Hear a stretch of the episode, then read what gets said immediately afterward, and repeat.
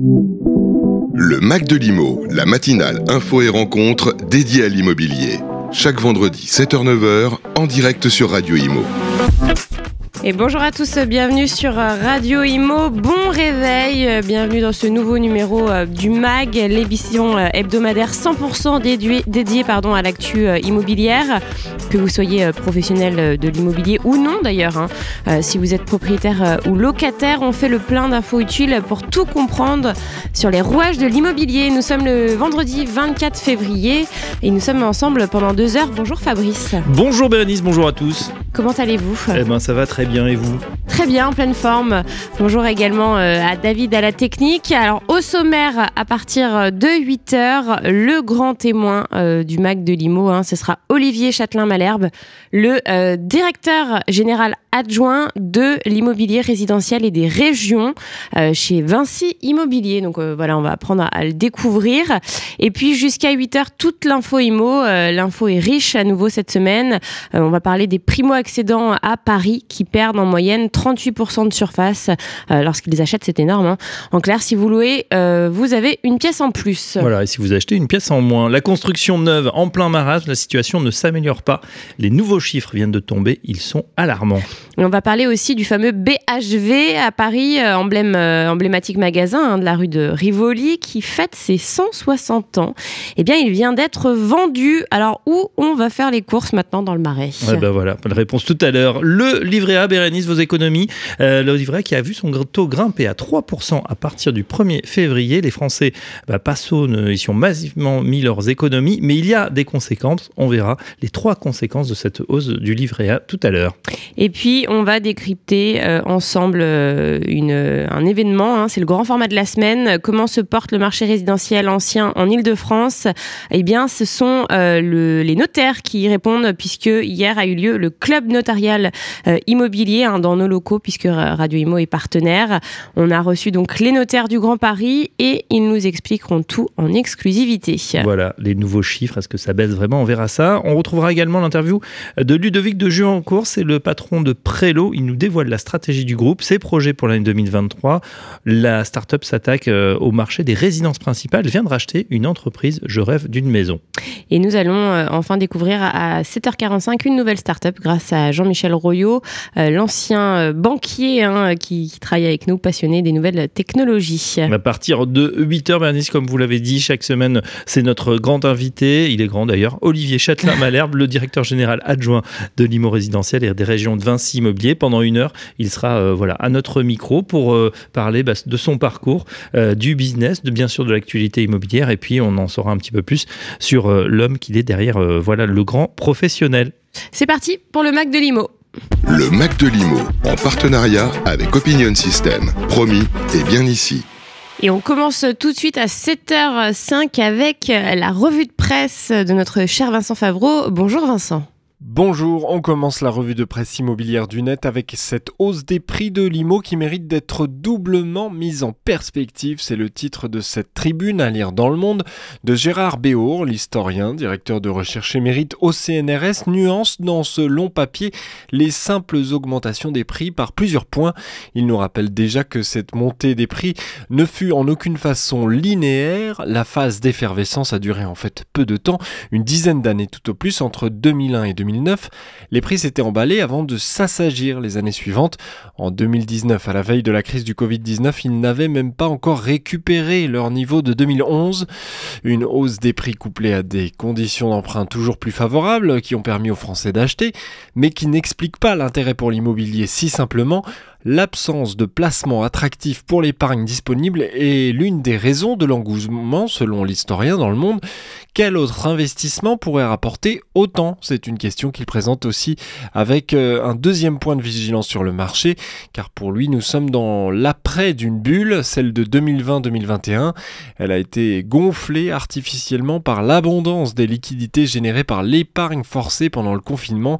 Alors maintenant, deux scénarios possibles, le rebond ou le rebond vous lisez dans le détail cette tribune dans le journal Le Monde très intéressante de l'historien Gérard Béour. Continuons avec ce papier des échos. Il nous liste les cinq catégories de passoires thermiques impossibles à rénover. Le journal précise que même si de grosses rénovations sont entreprises, dans certains cas même rénovées, leur DPE n'est significativement amélioré. Pour quelle raison? Où trouve-t-on ces logements en question, il répond par 5 points. Les logements historiques, premier point, souvent sujets à des contraintes qui empêchent de rénover facilement, voire rendent impossible tout projet plus précis, le dernier étage d'un immeuble des années 1970. Il est fait référence à la difficulté technique que posent les logements au dernier étage d'un immeuble à toit plat comportant de hautes parois vitrées. On peut ainsi difficilement faire un isolement par l'extérieur.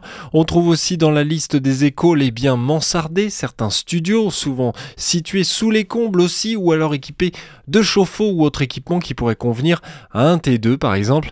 Enfin, le dernier point, il porte sur les copros disparates. C'est là le changement avec les DPE collectifs non applicables à un DPE individuel.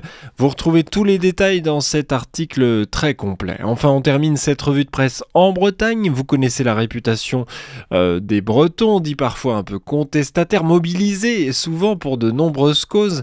C'est à nouveau le cas, comme le précise le Figaro dans cet article cette semaine sur la Bretagne qui se mobilise contre la spéculation immobilière pétition en ligne, lobbying auprès du gouvernement, mobilisation, les demandes se multiplient pour classer toute la Bretagne en zone tendue. En cause la flambée des prix de l'immobilier et la spéculation qui rendent l'accès au logement impossible à beaucoup de ménages. Une pétition est donc en ligne à la signature, mais de nombreux élus se mobilisent également. Le président de la région Bretagne, Loïc Chenet-Girard, appelait de ses voeux à la mise en zone tendue pour permettre aux maires d'assumer l'ensemble de leurs responsabilités avec l'ensemble des dispositifs prévus par la loi en termes de régulation, de fiscalisation par exemple d'Airbnb et des résidences secondaires. Pour le moment, le dialogue est plutôt froid, mais les mobilisations ne faiblissent pas. À suivre donc dans les prochains mois. Vous retrouvez tous les liens sur le podcast de la revue de presse de Radio Imo. C'est sur le site et sur l'appli. Et voilà pour euh, la revue de presse de Vincent Favreau. Merci euh, beaucoup Vincent.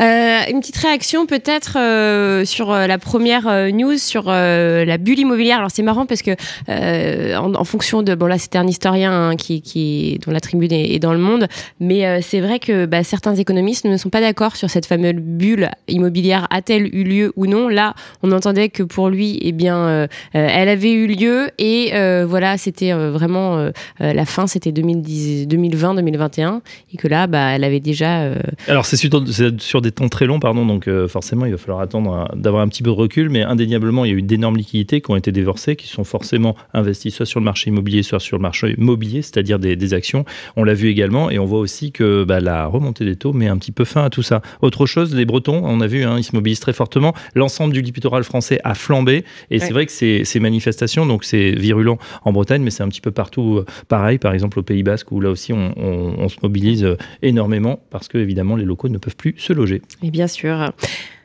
Le Mac de Limo, en partenariat avec Opinion System. Promis, et bien ici. Il est 7h10 euh, sur euh, Radio Imo. Bon réveil, euh, bon courage. Hein, c'est le dernier jour de la semaine. Si vous êtes en week-end ce soir, on pense à vous. On va parler des primo-accédants maintenant qui perdent en moyenne 38% de leur surface. Voilà, lorsqu'on achète, eh bien, on perd forcément par rapport à la location. Accéder à la propriété à Paris, vous le savez, est un rêve pour beaucoup. Eh bien, cela demande des efforts de plus en plus importants à mensualité égale entre un loyer et un remboursement de crédit, vous l'avez dit Bérénice, les primo-accédants vont perdre 38% de superficie s'ils souhaitent devenir propriétaires en 2023.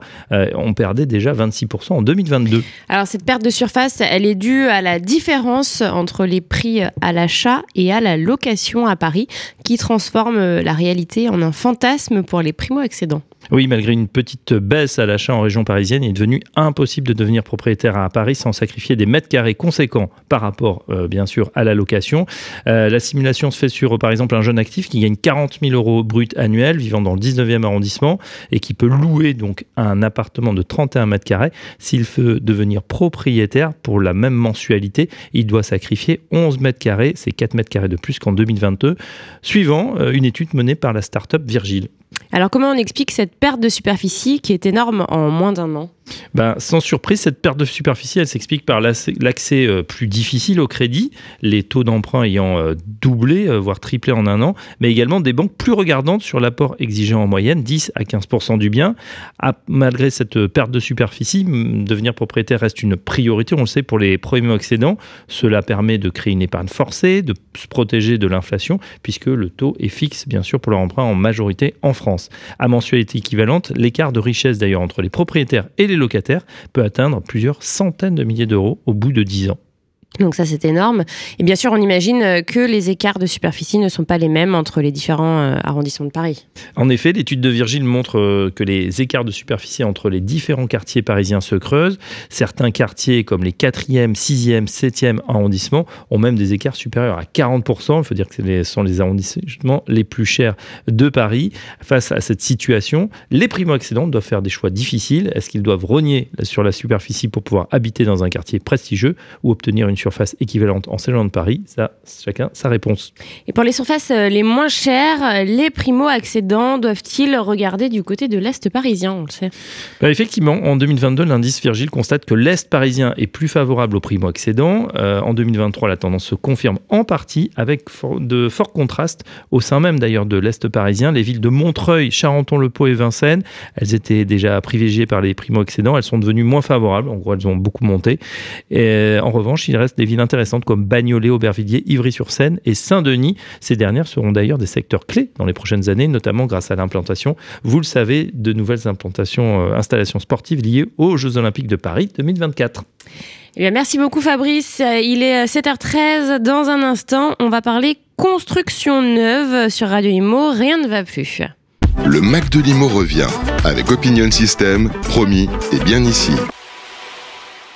Vous êtes un professionnel de l'immobilier, vous avez envie de plus de liberté, d'une meilleure rémunération et d'une formation continue? Rejoignez propriétéprivé.com, seul réseau adhérent à la FNAIM. Propriétéprivé.com, c'est un taux de commission record dès la première vente sans frais d'entrée. Plus de 30 outils innovants mis à votre disposition gratuitement. La diffusion de vos annonces sur plus de 100 portails, la remontée automatique de vos annonces sur le bon coin durant toute l'année 2023. Contactez-nous au 02 90 87 04 69 pour découvrir les détails de notre offre dédiée aux pros de l'IMO. Chez Ideal Group, nous pensons que la proximité et l'engagement local sont la garantie de constructions utiles adaptées aux usages, aux habitants et au territoire. Notre vision, concevoir un immobilier contextuel et porteur de sens. Pour nous, c'est l'assurance d'offrir le bon produit au bon endroit pour la bonne personne. Ideal Group, un développeur d'immobilier qui s'engage à faire plus pour aller plus loin en faveur de la qualité de vie. Le Mac de Limo continue avec Opinion System, promis et bien ici.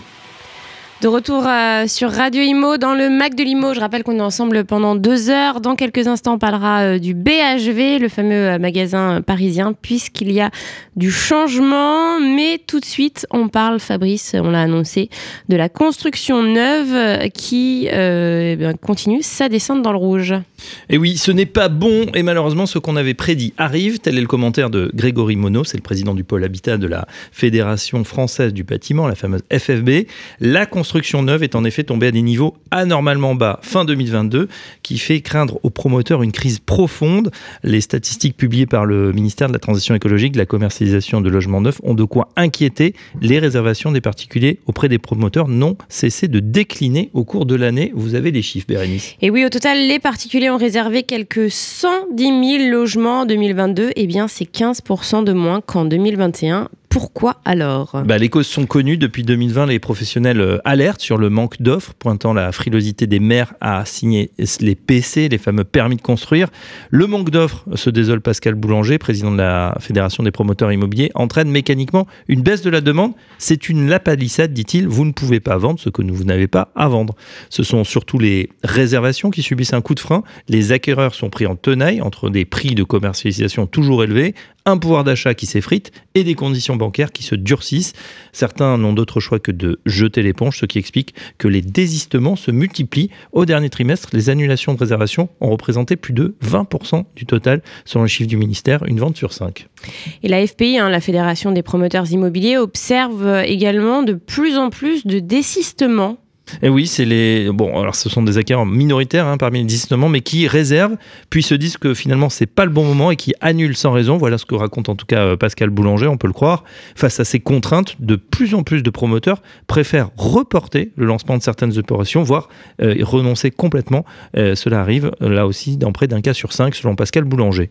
Et oui, et ça, je tiens juste à préciser que c'est vrai que les, les, promoteurs le confirment. Hein. Nous, on a reçu sur notre plateau cette semaine le patron d'Ideal Group.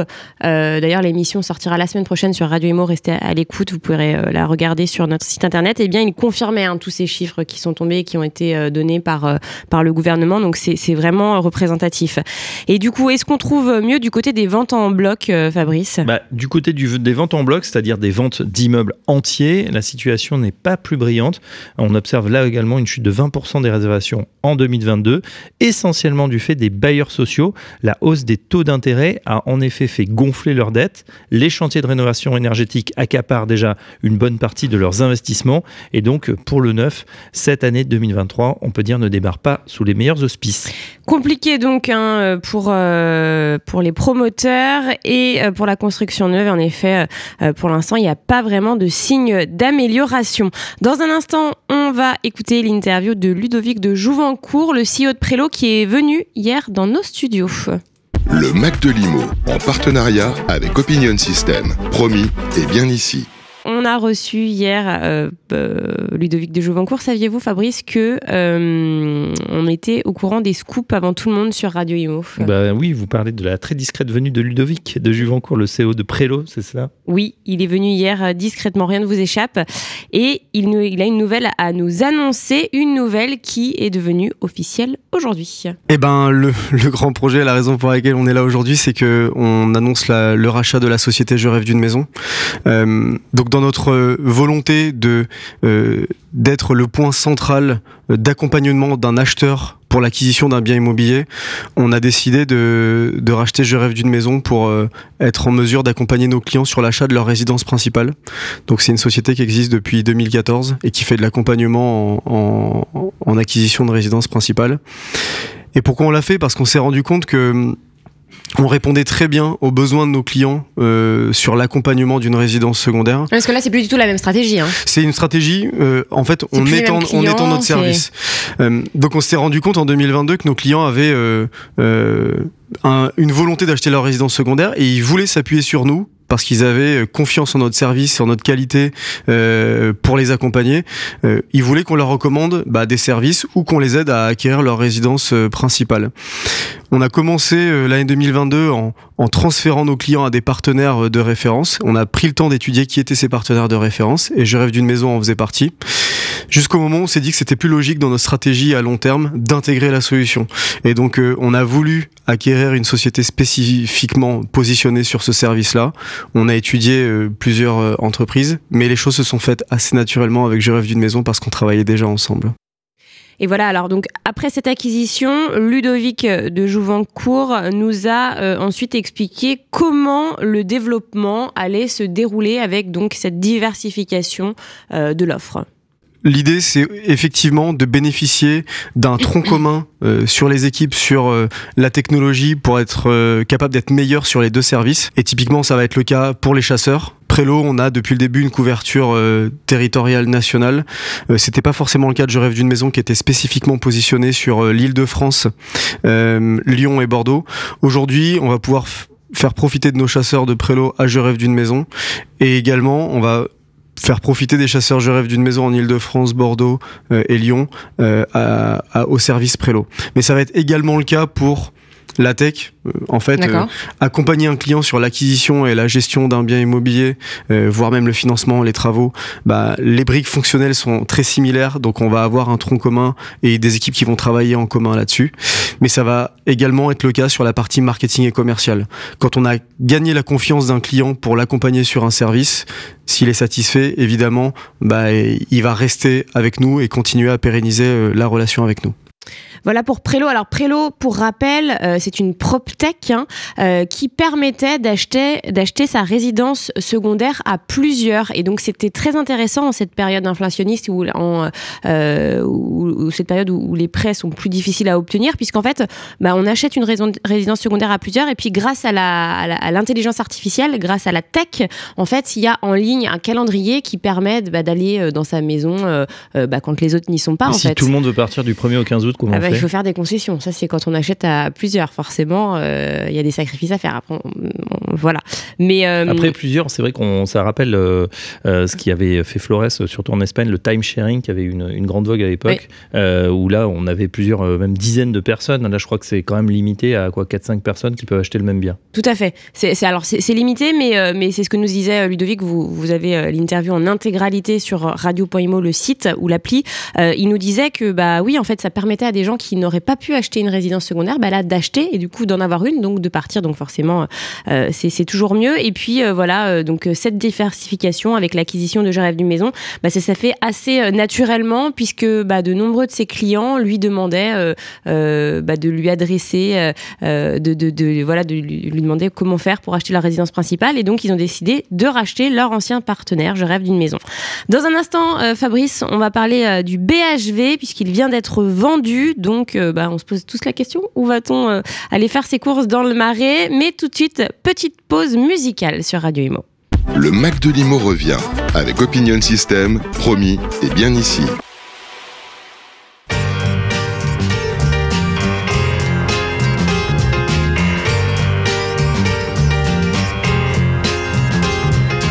Une nuit que j'étais à me morfondre dans quelques pubs anglais du cœur de Londres, parcourant l'amour monstre me vint une vision dans l'eau de Cels.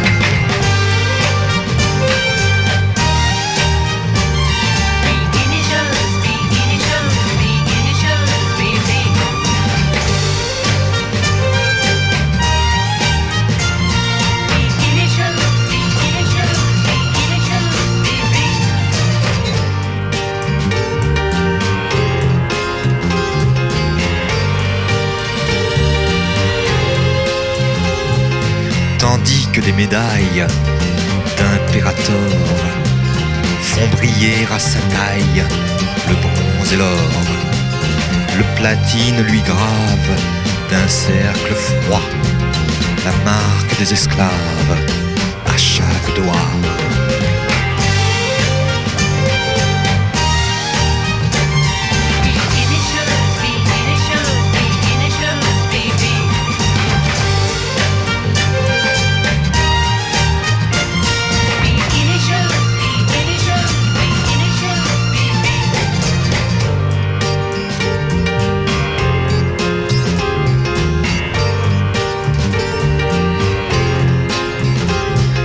Jusques en haut des cuisses, elle est bottée.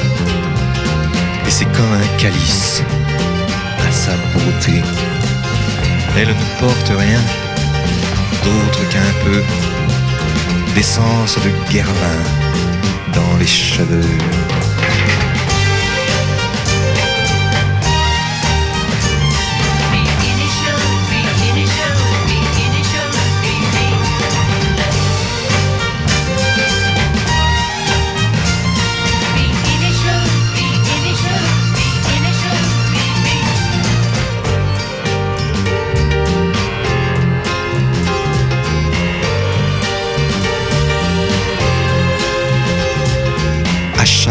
On entendait les clochettes d'argent de ses paniers.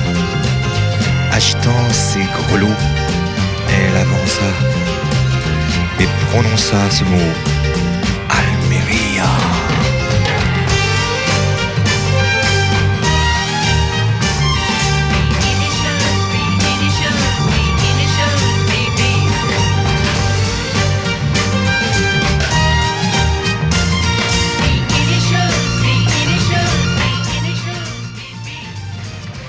Euh, bébé de Serge Gainsbourg, cette euh, musique euh, si célèbre hein, pour Brigitte Bardot. à 7h26 sur Radio Imo. Le Mac de Limo continue avec Opinion System, promis et bien ici. Dans quelques instants, euh, à 8h, il y aura avec nous Olivier Châtelain-Malherbe, hein, le DGA, directeur général adjoint euh, de l'immobilier résidentiel et des régions de Vinci euh, Immobilier. Juste avant, on découvrira une start-up PIMO, mais tout de suite, on en a parlé, on parle du BHV, on l'a appris la semaine dernière, Fabrice, les galeries Lafayette recentrent leur stratégie et cèdent le BHV, c'est quoi cette histoire Et oui, si on trouvait de tout à la Saméritaine, on trouvait surtout beaucoup de bricolage euh, et de l'aménagement intérieur au BHV, le fameux bazar de l'hôtel de ville, situé au cœur de Paris depuis 160 ans. Cette enseigne euh, avait du mal à survivre hein, après une énième tentative de relance ratée. Son propriétaire, donc le groupe Galerie Lafayette, a annoncé jeudi dernier qu'il allait s'en séparer. L'acquéreur est connu, ce sera la SGM, et la SGM, ça veut dire la Société des grands magasins. Et connaît-on le montant de cette transaction? Euh, on ne connaît pas exactement euh, le montant, euh, mais en tout cas, je vais vous dire le périmètre de la transaction, puisque ça n'inclut pas seulement le BHV Marais, donc rue de Rivoli, mais également le BHV du centre commercial Parly 2 près de Versailles, également un ensemble d'appartements situés derrière le grand magasin, de boutiques euh, rue de la Verrerie et des archives, y compris les murs qui abritent Italie. Italie, c'est euh, ce spécialiste des produits italiens dont les Galeries Lafayette euh, conservent d'ailleurs l'exploitation. Au total, 80 000 mètres carrés au cœur de Paris, donc qu'acquiert la, SGM, cette jeune foncière qui met la main donc sur un magnifique actif. Elle possédait déjà 300 000 mètres carrés de surface commerciale, de petits centres situés dans les villes moyennes, Lille, Châlons-en-Champagne, Tourcoing, Saint-Nazaire. En 2021, c'est cette société qui avait acquis des, fonds de commerce de sept magasins à Galerie Lafayette à Angers, Dijon, Grenoble, Le Mans, Limoges, Orléans et Reims. Bref, ils, se connaissaient déjà bien. La transaction, c'est déjà, c'est d'ailleurs faite de famille à famille. La famille Moulin Ouzé, détenteur donc de Galerie Lafayette, à la famille Merlin, donc euh, propriétaire de la SGM. Le montant de la transaction n'a pas été euh, dévoilé, mais on approcherait, selon les experts en immobilier, aux alentours des 500 millions d'euros. Et alors, quelle stratégie pour euh, les Galeries Lafayette? Vous avez évoqué leur stratégie tout à l'heure. Bah oui, l'idée c'est de se recentrer sur leur enseigne principale, notamment d'investir dans la modernisation et la rénovation de leurs magasins emblématique, leur flagship Boulevard Haussmann à Paris. Euh, on sait qu'il y a aussi un autre magasin à Galerie Lafayette maintenant sur les Champs-Élysées, à la place de l'ancien Virgin. Vous êtes allé, non? Oui oui, oui, oui, tout à fait. Voilà, les euh, difficultés rencontrées par BHV, en tout cas, s'inscrivent dans une période de, de crise que, que, traverse le, commerce à Paris depuis plusieurs mm. années. Alors, en, vrac, hein, les manifestations des Gilets jaunes, les confinements à répétition, euh, les clients chinois qui, qui, ont parti, qui sont partis, qui avaient doublé le, chiffre d'affaires des, des Galeries Lafayette. Bref, en plus, le Covid, évidemment, la fermeture des frontières n'a pas aidé. La ville de Paris euh, se tient prête à travailler avec le futur acquéreur de son voisin, hein, puisque c'est juste à côté, la mairie et le BHV. La rumeur dit que dans le cadre de la future zone à trafic limité, la ZFE au cœur de Paris, eh bien, la rue de Rivoli pourrait être rouverte aux voitures particulières. Eh bien ça, c'est une bonne nouvelle. Et le secteur du commerce euh, à proximité est donc euh, en ébullition bah oui, on peut se dire que la vente du BHV pourrait marquer le début d'un mouvement de consolidation dans le secteur des grands magasins en France, qui connaît des difficultés depuis euh, quelques années. Les Galeries Lafayette ont déjà vendu Monoprix, repris par Casino, la société de crédit à la consommation Cofinoga, cédée à son co-actionnaire BNP Paribas, et également cédé 29 petits magasins en province. Bah, en fin de compte, la vente du BHV, c'est un signe des temps qui change dans le monde des grands magasins parisiens. Les Galeries Lafayette se ressentent sur leur marque principale et la SGM, eh bien, elle poursuit sa croissance en investissant dans des actifs immobiliers au cœur des centres-villes. Bien, merci beaucoup Fabrice Beau, vous l'avez entendu, hein, mon portable qui sonnait, c'est Olivier Châtelain-Malherbe qui arrive, qui euh, sera là en plateau avec nous à partir de 8h. Dans quelques instants, on parle aussi Startup Imo. Le Mac de Limo, en partenariat avec Opinion System. Promis, et bien ici. Tout de suite à 7h30, on va parler d'un événement qui a eu euh, lieu hier dans nos studios. Euh, c'était le club notarial immobilier Fabrice. Alors, ça s'est articulé en deux temps, trois temps même, hein, puisqu'il y a eu en premier lieu eh bien, la conférence de presse trimestrielle des notaires du Grand Paris. Donc, chaque trimestre, euh, les notaires dévoilent les chiffres hein, concernant toute l'île de France, donc Paris intramuros, mais aussi première couronne, deuxième couronne, et puis voilà, toute l'île de France. Donc ça, c'était ouvert uniquement aux journalistes. Et puis, Qui étaient nombreux d'ailleurs à cette connecter. Qui étaient nombreux, dès tout hier à fait. matin, c'était assez tôt, hein, à partir Tout à de fait. 8h30. comme, euh, comme, euh, comme chaque trimestre. Mais c'est vrai que là, il y a eu, il y a eu un, un gros succès. Et puis après, eh bien, le club notarial euh, immobilier. Donc là, chaque trimestre, en fait, les notaires reçoivent quelqu'un, euh, un expert, pour euh, euh, bah, dévoiler son expertise sur le thème évidemment de l'immobilier. Et donc euh, hier, c'était euh, Augustin Faucheur, qui est le secrétaire général adjoint euh, de l'Ordre des architectes d'Île-de-France, qui a euh, euh, parlé euh, de la ville de demain. Donc c'était très intéressant. hein. Il y avait plus de 300 personnes inscrites et qui communiquaient parce qu'il y avait un chat aussi qui posait leurs questions. Donc c'était c'était très vivant, c'était très très très intéressant. Alors Fabrice, vous vous avez interviewé donc eh bien ces personnes hein, entre la conférence de presse et le club notarial. Donc vous avez tout d'abord interviewé Elodie Frémont. Tout à fait, Elodie euh, Frémont, euh, qui est euh, notaire, évidemment, et qui a présenté d'ailleurs la conférence. Alors, on lui a demandé, on lui a dit évidemment que cette année avait été compliquée en 2022. Elle nous confirme que c'était vraiment une année à deux vitesses. C'est vraiment une tendance radicalement opposée, mais c'est euh, dingue parce qu'on avait du plus 11, du moins 11. Donc c'est vraiment le chiffre fatal. Plus 11, moins 11. Plus 11% de volume au premier trimestre sur toute l'île de France, moins 11% au dernier trimestre 2022. Donc on peut dire qu'on a eu une année en deux temps. Ça a été un peu plus impacté euh, sur l'ensemble de la France dès l'été, alors que sur le marché francilien, ça s'est ressenti plutôt au quatrième trimestre. Voilà la présidente de la commission des statistiques immobilières hein, qui nous parle de, de la conjoncture. Alors, euh, on lui a posé la question, en volume ça se tient, est-ce que les maisons subissent une plus grande désaffection? Dans les maisons qui euh, malheureusement ont subi euh, de plein fouet le, euh, on va dire ce ralentissement de marché.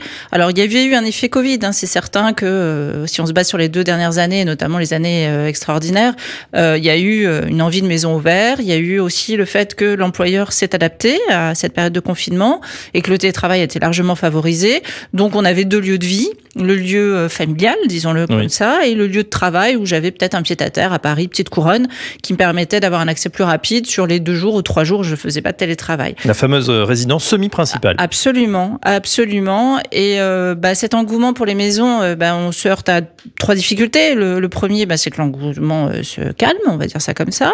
Deuxièmement, c'est que les maisons, on en construit moins que des appartements. En tout cas, c'est plus compliqué, ça prend plus de temps, donc il y a moins d'offres.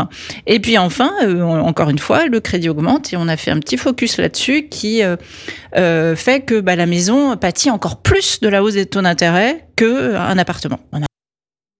Alors voilà, hein, les maisons qui subissent une, une plus grande désaffection, on, on l'a compris. Et puis il y a autre chose, hein, Bérénice, évidemment, c'est euh, la fin aussi du télétravail pour beaucoup de sociétés qui, Eh oui. euh, ou, euh, qui ont réduit, elles sont passées de trois jours à deux jours à un jour. C'est sûr que quand vous êtes un jour que vous avez décidé de vivre à la campagne, il faut revenir plus souvent et c'est plus compliqué. Voilà, c'est pas votre cas Non, non, non, pas du tout. Non, Vous mais c'est dans Paris. C'est vrai, c'est vrai. hein, on, bah, on, on reçoit aussi des, des- des chefs d'entreprise ici, et c'est vrai que tous nous disent que bon, bah, la plupart euh, le télétravail c'est bien, mais pas plus de deux jours par semaine en moyenne, c'est ça? Exactement. Elodie Frémont qui nous a confirmé que le marché immobilier euh, francilien tient le choc. hein. Euh, Alors on lui a demandé évidemment, est-ce qu'on va assister à une baisse? Pas un retournement de marché. hein. Si vous attendez que le scoop du crack immobilier, c'est pas pour aujourd'hui. Euh, on a une hausse des prix, hein. elle est toujours là. On est à plus 1,7% sur l'ensemble de la ville de France, mais euh, force est de constater qu'elle est moins importante, c'est-à-dire que elle euh, s'érode entre 1 et 2% euh, tous les ans. Donc oui, au lieu de faire des, plus-values, notamment à un chiffre, quelquefois même on frôlait les deux chiffres, eh ben on est autour des euh, 1 ou stable 0 euh, ou sur Paris moins 1%. Voilà. Voilà, ça continue donc de grimper. Pas de retournement euh, de marché, nous dit euh, Elodie. On lui a posé la question sur ces fa- cette fameuse limite, vous savez, des 10 000 euros euh, par mètre carré à Paris. Où est-ce qu'on en est? On ne peut parler qu'une érosion ou de ralentissement. Il faut vraiment rester mesuré. C'est-à-dire qu'on est toujours euh, sur des chiffres euh, élevés. Euh, il a été souvent vendu le fait que Paris allait basser et on allait avoir un prix au mètre carré en dessous du 10 000 euros le mètre carré. La réponse est non. Ce sera pas en tout cas pour ce premier semestre. Donc les prix vont s'éroder, les volumes évidemment vont peut-être un peu baisser. C'est déjà le cas, on l'a dit en petite et en grande couronne, mais surtout en grande couronne. Donc oui, ça va continuer dans ce sens-là. Qu'est-ce qui fasse que ça puisse changer? Bon, il n'y a pas de secret, hein, c'est la facilité d'accès au crédit. et c'est ça qui va rebooster le marché. Au jour d'aujourd'hui, il n'y a pas qu'un problème de taux d'intérêt, parce que rappelons-le, on est quand même à un taux d'intérêt qui reste intéressant et qui est en dessous de celui de l'inflation. Mais on a des difficultés à obtenir son crédit. C'est-à-dire que le banquier est plus réticent à prêter, euh, les conditions sont plus draconiennes, ou voire même, certaines banques n'ont pas honte de le dire, on prête plus. Avec, euh, alors une petite précision, quand on parle des 10 000 euros le mètre carré, c'est euh, en moyenne sur tout Paris, hein, puisque euh, donc toujours hier chez les notaires, ils nous ont dévoilé les, les, les chiffres et ils nous ont donné les slides. Hein. il y a le communiqué d'ailleurs sur que vous pouvez retrouver hein, avec toutes les infos, tous les chiffres sur leur site internet notaire de Paris au pluriel.fr. Et en fait, c'est vrai qu'il y a deux ans, bah, il y avait que quatre arrondissements en dessous de la barre des 10 000, et là aujourd'hui, il y en a 8. Et quand on regarde, c'est vraiment les, les arrondissements qui font le tour de, Paris. Voilà, exactement. Euh, en revanche, au niveau du centre, et c'est ce que nous disait hier Elodie Frémont, eh on est toujours évidemment euh, au-dessus de, de 10 000 euros euh, le mètre carré, avec bah, l'arrondissement le, plus cher, c'est le sixième, à 14 000, plus de 14 000 euros le mètre carré. Et en fait, elle nous expliquait, Paris résiste aussi grâce aux Américains et aux Libanais hein, qui achètent dans ces quartiers. C'est une vente sur cinq, donc c'est énorme, c'est plus de 20%. Et c'est grâce à eux que bah, les prix reste élevé. Voilà, exactement. Euh, alors, autre personne que nous avons euh, interviewé hier, que vous avez interviewé hier, euh, Fabrice, qui était présent euh, dans le club notarial, donc c'est Augustin Faucheur, le secrétaire général adjoint de l'Ordre des architectes, qui nous a parlé de la ville de demain, puisque les architectes travaillent énormément sur cette ville de demain. Hein, cette ville, donc la ville de demain, c'est dans les années 2050, donc on y est presque, c'est pas tout de suite, mais c'est bientôt. et donc ils ont sorti des études, dont une dont il nous a parlé, et puis voilà, il, travaille beaucoup dessus. Alors, on va euh, peut-être écouter, euh, Fabrice, l'interview. Exactement. Donc, Augustin Faucheur, qui réfléchit sur cette ville de demain, construire plus, réhabiliter, que faut-il faire? On lui a posé la question est-ce que la ville de demain, elle est déjà construite, cette ville? Et oui, la ville de 2050, elle est déjà construite. 80% des bâtiments qu'on va occuper en 2050, ils sont déjà là. Pour certains, ils sont même très vieux et, là depuis très longtemps. Oui. Donc notre enjeu, en tout cas un des enjeux principaux pour nous, c'est de les réhabiliter, de les adapter et de travailler avec cette matière de la ville euh, comme ressource pour, pour imaginer cette ville de demain. Euh, qu'on est en train d'imaginer maintenant. C'est-à-dire que la ville de 2050, elle se dessine là en 2022, 2023, euh, et, les bâtiments qu'on construit là, dans 25 ans, ils seront encore là. C'est plusieurs, euh, plusieurs dizaines d'années, je dois dire. Voilà, on a coupé un petit peu. On, on, lui a posé la question, puisque cette ville de demain existe déjà, comment on l'adapte au changement climatique? Euh, alors, on, est en Ile-de-France. Euh, on a trois risques euh, importants en Ile-de-France. C'est effectivement celui qu'on a tous connu et qu'on identifie assez bien, la canicule et ce qui va avec les îlots de chaleur urbains. Donc, dans le centre-ville et dans le centre de Paris, plus 4, plus 5 degrés par rapport à la périphérie. un vrai sujet, c'est-à-dire qu'aujourd'hui, les, toits de les toits de Paris sont classés à l'UNESCO et en même temps, il y a 400 000 habitants en dessous de ces toits qui ont un vrai problème de confort d'été, voire de... C'est l'étuve c'est les tuves, voire de logements qui vont devenir invivables 3, 4, 5 mois de l'année. Euh, comment on fait? Il n'y a pas beaucoup de solutions. Euh, l'isolation, l'isolation, l'isolation.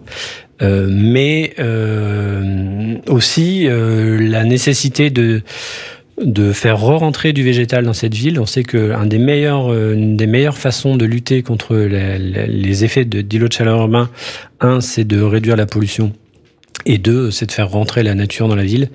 Euh, donc d'imaginer euh, que on puisse mutualiser des cours, des, des cours de copropriété entre mm. deux copropriétés pour retrouver un espace vert, y planter des arbres, euh, y planter plusieurs strates végétales et ramener du végétal dans cette ville très très très très minérale. Et oui, c'est vrai qu'en plus, le, verre, c'est bon pour le moral. Hein. Il y a des études qui sont sorties. Regardez des arbres, regardez du verre. Non, c'est vrai, ça joue sur le moral. Je vois que vous rigolez, mais je vous assure que c'est vrai. Si, non, mais j'y crois. J'y crois. Et puis, euh, de toute façon, on sait que c'est, on va pas pouvoir vivre dans une ville où il fera 40 degrés euh, l'été. Euh, il suffit de se rendre un peu plus au sud pour voir que c'est vraiment invivable, des villes trop minérales. Alors, il y a une question qui me préoccupe évidemment beaucoup en tant que Parisien, mais je pense que ça va intéresser beaucoup de gens. C'est le rôle de la voiture. Comment, quelle est la vision de l'architecte sur le rôle de la voiture en plein centre-ville? Alors c'est c'est une solution, euh, je ne sais pas en tout cas, c'est euh, aujourd'hui le sens de l'histoire et le et la volonté des pouvoirs publics. Donc euh, nous architectes, on travaille avec la matière qu'on nous donne. en tout cas, euh, c'est une, c'est une piste et une opportunité pour retrouver euh, ces espaces de végétalisation, ces espaces de respiration dans la ville. Euh, Aujourd'hui, imaginez que 80% de l'espace public soit occupé par des véhicules, euh, ça, ça, ça, nous pose quand même euh, question. Et donc, imaginez que demain, cet espace public, cet espace résiduel entre les immeubles, parce que ça, c'est quand même quelque chose sur lequel on est à peu près sûr, c'est que ces immeubles, ils resteront là. Donc, les vides, ça reste euh, l'espace public, l'espace de la, du trottoir, oui. mais surtout l'espace de la voiture, pour pouvoir se réapproprier ces espaces euh, qui sont aujourd'hui dédiés à la voiture pour en faire d'autres choses, pour pouvoir, trouver des, y trouver des nouveaux usages, pour pouvoir revégétaliser et renaturer la ville, effectivement, ça nous semble être important. Voilà sur le, le rôle de, la ZFE, cette fameuse zone à faible émission. Et puis on parle aussi euh, de piétoniser complètement hein, les quatre premiers arrondissements, le centre, le cœur de Paris, d'ailleurs euh, le plus cher. Enfin, dernière question pour Augustin Faucheur. quelle solution Alors est-ce qu'il faut réhabiliter ou surélever ou les deux? Ben on a dit 80% de la ville de demain elle est déjà construite, donc d'abord réhabiliter, euh, bâtir plus. Je sais pas vraiment la question, c'est bâtir mieux et où bâtir. Euh, 20% de la de la ville de 2050, elle est encore à construire, donc euh, il va falloir voilà faire les deux. Il reste de la place dans les friches, il reste de la place en surélevant. Euh, ce qui est sûr, c'est que aujourd'hui on a une, une, une une morphologie francilienne qui est très dense dans le centre de Paris, puis assez vite quand même la première et deuxième couronne, on perd beaucoup en densité. Et donc on peut avoir une réflexion à l'échelle du Grand Paris sur qu'est-ce que c'est que la bonne densité de la métropole. Est-ce qu'on doit aller vers une densité plus équilibrée euh, qui permettrait de dédensifier euh, le centre de Paris, certaines communes de la première couronne parisienne et avoir d'autres communes qui s'intensifient. On préfère utiliser le terme d'intensification que de densification. Ça veut dire que si on surélève, c'est pas pour ramener plus d'habitants, c'est pour pouvoir retrouver plus d'espace de pleine terre à côté, euh, pour pouvoir ramener du végétal, pour pouvoir ramener euh, un jardin d'enfants, pour pouvoir ramener une cour d'école. Et donc, euh, voilà, la ville va devoir un peu s'élever et retrouver des espaces de respiration entre les voilà, c'était dans le club notarial immobilier, donc très Augustin intéressant. Faucheur. Augustin Faucheur, le secrétaire général adjoint euh, de l'Ordre des architectes d'Île-de-France, je précise, et Élodie Frémont, donc euh, notaire à Paris et présidente euh, de la commission des statistiques immobilières et aussi porte-parole des notaires du Grand Paris. Ça fait beaucoup de cordes à son arc. Voilà, interview à retrouver évidemment en entier, en intégralité. Hein, C'était vraiment euh, très passionnant. L'un et l'autre étaient euh, vraiment très très bons. Euh, donc sur, sur Radio Imo. Dans quelques secondes, on va parler de nos économies, Fabrice, avec le livret A. Des voitures. Le Mac de Limo, en partenariat avec Opinion System. Promis, et bien ici. Et oui, le fameux livret A, on en a beaucoup parlé puisque ça y est, son taux est passé à 3% depuis le 1er février et les Français l'aiment ce livret. Hein. Et puis euh, forcément, hein, quand euh, ce livret passe à 3%, bah, les Français ne sont pas idiots. Ils y placent massivement leurs économies. Mais attention Fabrice, cela a des conséquences lesquelles? Alors les Français déjà ne s'y sont pas trompés avec un taux qui est remonté à 3% net de fiscalité à partir du 1er février 2023, hein, ça continue, allez-y. Les épargnants ont fait le plein, la collecte est record en janvier à plus de 11 milliards d'euros et elle n'est pas sans conséquence notamment sur les banques, l'assurance vie et on va le voir le logement social. Premier impact, le coût pour les banques. Les établissements bancaires perdent non seulement une partie de la ressource gratuite, c'est quand vous laissez votre argent sur votre compte courant, mais elles doivent rémunérer en plus les livrets de leurs clients Coût pour les banques selon l'agence Fitch Rating, le passage du taux de livret à 3% devrait coûter au total 2,4 milliards d'euros aux banques. Alors ça c'est la première conséquence, il y en a une deuxième, l'assurance vie est contrainte de réagir. Oui, on reste dans la finance. Hein. L'an dernier, les fonds en euros avaient fondu de 20 milliards d'euros. Les fonds en euros, c'est ces fonds euh, sécurisés euh, qui étaient autour de 1%. Alors évidemment, euh, les gens ont préféré basculer certains, certaines sommes sur ce livret A. Et dans le même temps, eh bien, le livret A a engrangé 27 milliards. Hein. Sur toute l'année, on rappelle un 11 milliards pour le seul mmh. mois de janvier. Pour stopper l'hémorragie, les assureurs ont réagi en rehaussant massivement leur taux de rendement de fonds en euros. Bonne nouvelle pour les épargnants. Le rendement moyen des fonds en euros devrait se situer autour des 1,9% pour 2022. C'était 1,3% en 2021. Et euh, alors, troisième conséquence, le passage de 2 à 3% du livret A va aussi coûter cher aux organismes HLM. Oui, Fabrice. et c'est là où on fait le pont avec, euh, avec l'immobilier. Le financement du logement social, vous le savez, il est indexé sur le rendement du produit d'épargne préféré des Français. Euh, 100, avec 142 milliards d'euros, le logement social représente 37% des encours du livret A, mais évidemment avec un taux du livret A qui passe de 0,5%, c'était l'an dernier, à 3% en un an, aujourd'hui, les charges d'intérêt des organismes de logement social se trouvent alourdies de 3,75 milliards d'euros en année pleine. Euh, voilà, euh, voilà le, le cri d'alerte de l'USH, l'Union sociale pour l'habitat, qui rappelle également l'effet de l'inflation sur leur activité. Alors bien sûr, l'enjeu c'est d'éviter un ralentissement de la construction de logements sociaux et de la rénovation du parc existant. Donc le gouvernement a réagi et a annoncé la semaine dernière un bouclier financier pour les organismes bénéficiaires de ces prêts ou encore une hausse de l'enveloppe de l'éco-prêt du logement social. Et oui, c'est vrai que bah, je le rappelle, hein, c'est quand même le livret préféré des Français, euh, le livret A. Le Mac de l'IMO. Il n'y a pas que l'IMO. Il est 7h47 sur Radio Imo. Alors je rappelle que à 8h, à partir de 8h sur notre plateau, il y aura Olivier euh, Châtelain-Malherbe, le directeur général adjoint de l'immobilier résidentiel et des régions euh, pour Vinci Immobilier. Voilà, pendant une heure, euh, il sera avec nous jusqu'à 9h. avant, on va découvrir une start-up grâce à Jean-Michel Royot. Il, il s'agit de Mon Agile, Kevin Rubris. Mais tout de suite, c'est le moment de passer un coup de, coup de gueule ou de nous dire quel est son coup de cœur, Fabrice. Oui, eh bien, c'est coup de gueule, mais aussi coup de cœur. Euh, c'est euh, cette date anniversaire. Vous le savez, Oui. Bérénice, vous êtes touché au premier chef, euh, 24 février. Ça vous rappelle bien sûr euh, l'invasion de la Russie en fait. Ukraine. C'était il y a un an exactement, à 3h50 du matin, on se réveillait avec euh, bah, ce, ce drame européen. Donc c'est pour le, le coup de gueule évidemment. Un an déjà que ça dure, un an de trop. Euh, L'ONU s'est mobilisée. Ils ont euh, réitéré évidemment leur, leur- leurs appels à, à- à- bah, à la paix et ont condamné violemment la Russie. Voilà, les, les chiffres sont vraiment catastrophiques, aberrants. hein, 180 000 morts et blessés du côté russe, 100 000 du côté ukrainien. Et on sent que malheureusement, ces conflits sur le sol européen, dans l'histoire, ils ont toujours été extrêmement violents et extrêmement longs. Et il y a une certaine usure. Ça, c'est pour le, le coup de gueule, bien évidemment. Euh, c'est facile, on va dire, mais il y a le coup de cœur, c'est le pendant, c'est la mobilisation, évidemment, et notamment de nos concitoyens. Euh, beaucoup de gens euh, qu'on connaît peut-être dans vos entourages, en tout cas c'est mon cas, ont, ont tendu la main aux Ukrainiens en, en hébergeant chez eux. Oui.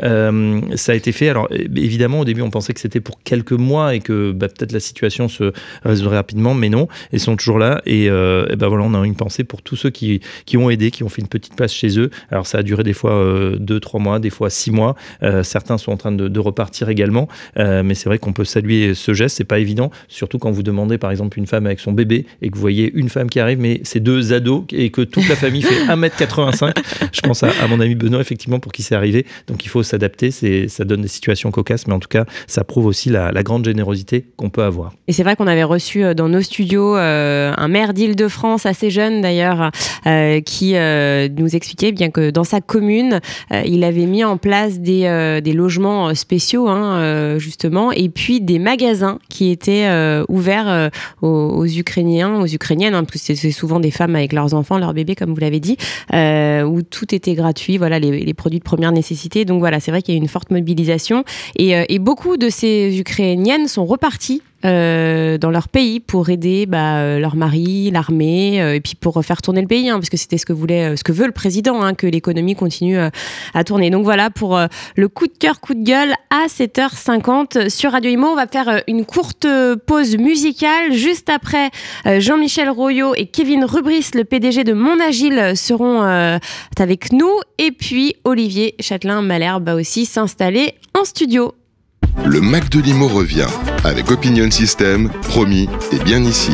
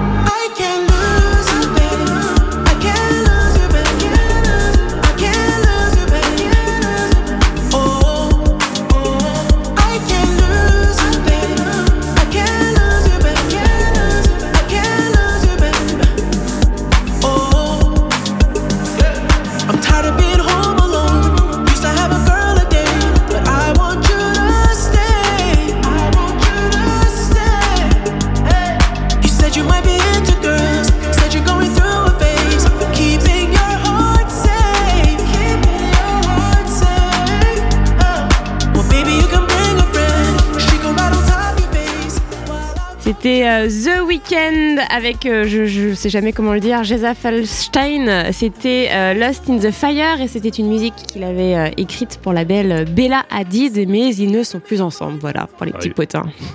Le Mac de Limo continue avec Opinion System, promis et bien ici. Fabrice, euh, vous étiez Maintenant, tout à l'heure, on avait euh, Serge Gainsbourg qui avait écrit pour euh, Brigitte Bardot, et puis là, on a bah, Eh voilà, bah oui. la version moderne, donc The Weeknd avec Bella Hadid. C'est leur muse. Il est 7h52 sur Radio Imo. C'est le moment de parler Startup Imo et de recevoir Kevin Rubris. Enfin, c'est Jean-Michel Royot. hein, je, je le laisse entre ses mains, le PDG de Mon Agile. Et euh, Kevin Rubris, on, on vous avait déjà reçu dans euh, Startup euh, Objectif Startup. Et c'est vrai que voilà, bah, c'est une une entreprise qui gagne à être connue. Bonjour Jean-Michel euh, Royot. Oui, bonjour à toutes et à tous. Ce matin, je suis absolument ravi d'accueillir Kevin Rubris. Bonjour Kevin. Bonjour, Comment allez-vous ce matin? Plutôt bien. Ça. En pleine forme? Pleine forme pour. Bon, je suis content de vous accueillir dans les studios de Radio Imo. Alors Kevin, qui a créé ou qui est un cofondateur, il va nous expliquer tout ça, d'une belle start-up qui s'appelle Monagile. Donc on va parler d'agilité euh, ce matin sans aucun doute. Ça, Et on va démarrer par euh, la première question, Kevin. Mhm. Quelle est la promesse de votre start-up qui, je le rappelle, s'appelle Mon Agile c'est ça. Mon Agile, en fait, qui est l'acronyme de mon assistant à la gestion immobilière locative. Tout est D'accord. dans le nom, c'est vraiment de permettre à tous les acteurs de l'immobilier d'obtenir en 48 heures, à la carte et à la demande, toutes les prestations de services nécessaires à la gestion d'un bien. D'accord, donc quand on parle de, de- des acteurs de l'immobilier, on est sur les gestionnaires de biens? On est sur les gestionnaires de biens, on pense aussi aux particuliers avec les propriétaires bailleurs, tout ce qui est SCI familial éventuel, mais on est également sur la transaction. D'accord. Sur la transaction, puisque les, les mandataires immobiliers ont aussi des besoins euh, parfois et Allez, sommes euh, capables de les proposer. Vous allez nous expliquer tout ça Très bien. euh, parce que c'est ça nous paraît très intéressant. Merci. Alors c'est mon assistant, À la gestion immobilière locative. mon dit- Parfait. Alors en une minute, on va vous donner euh, ce petit timing pour nous tout nous dire depuis quand vous existez, comment ça marche, D'accord. quels sont les types d'interventions que vous pouvez faire. Est-ce que vous intervenez euh, sur Paris, sur toute la France métro, au-delà, sur Mhm. nos amis de l'outre-mer, euh, à l'étranger euh, Voilà, on veut tout savoir sur Mon Agile. Euh, on va vous mettre, je me tourne vers notre super tech, un petit chrono, comme ça vous allez bien respecter le timing. Et on y va, Kevin, c'est à vous, une minute, top chrono. Merci. Alors, l'idée de mon agile est tout simplement de proposer à l'ensemble des professionnels de l'immobilier, mais également en particulier des prestataires de services qui vont pouvoir réaliser pour eux toutes les prestations nécessaires à la gestion de leurs biens. On pense pour ces prestations à tout ce qui est état des lieux, ménage, enlèvement d'encombrants, pressing, petits travaux, toutes les prestations énergivores et chronophages dont on a besoin et qu'on a parfois du mal à, à, trouver, le prestataire compétent au bon prix et surtout disponible pour réaliser ces prestations-là.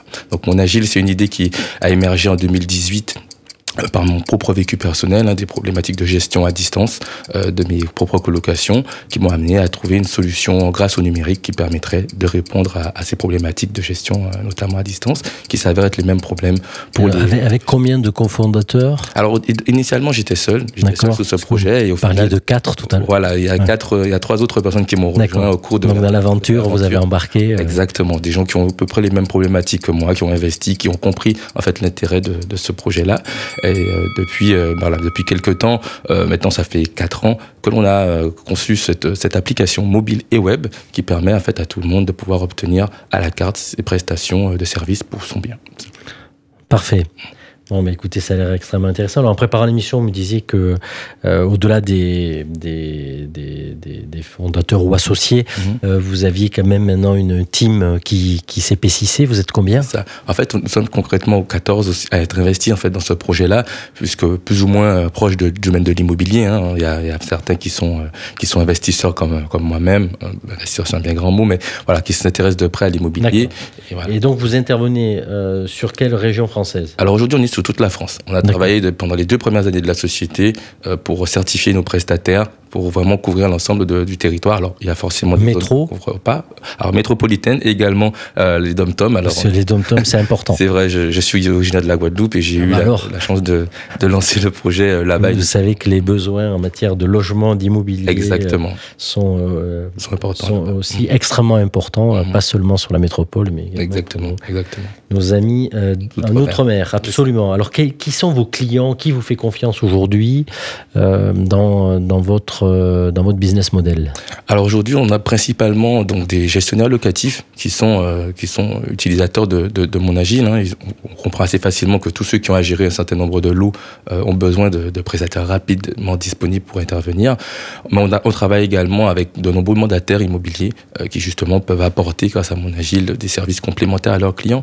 Donc euh, les réseaux les plus connus qu'on voilà, qu'on peut citer, hein, il y a des Gatsby et autres. Mais euh, Redis, vrai tout ça plus, plus fort parce qu'on vous entend pas. alors, il y a, il y a l'IAD notamment. Il y a, IAD, d'accord, oui. Euh, Il y a également tout ce qui est CAFPI et autres qui, euh, qui utilisent en fait nos, nos, nos, euh, nos services. Euh, on a quelques agences de, de taille intermédiaire comme LG Immobilier ou les, les, des agences de type côté particulier qui sont aussi des utilisateurs occasionnels de nos services. L'idée c'est vraiment que chacun puisse quand il le souhaite utiliser les services. Donc ils s'inscrivent, ils utilisent nos services quand ils en ont besoin et que leurs euh, ressources ne le permettent pas.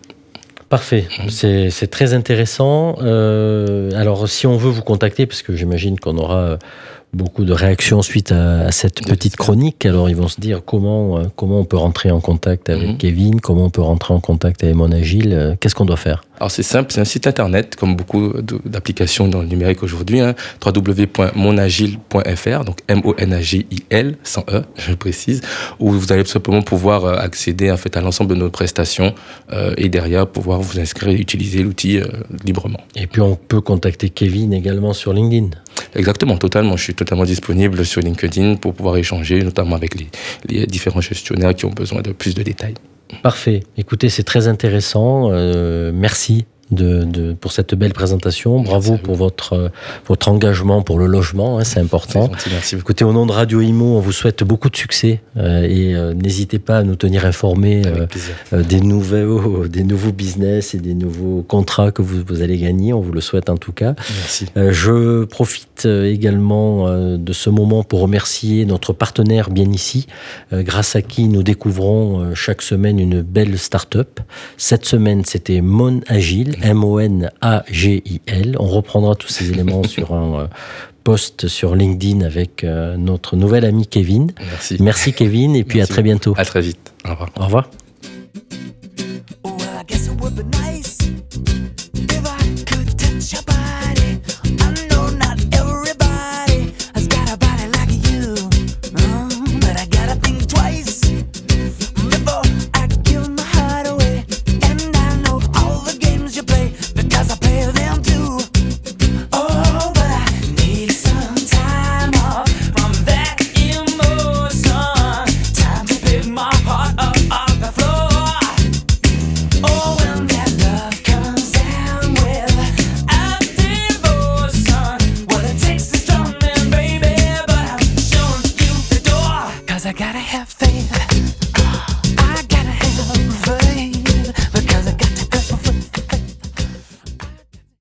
Mac de Limo, en partenariat avec Opinion System. Promis, et bien ici.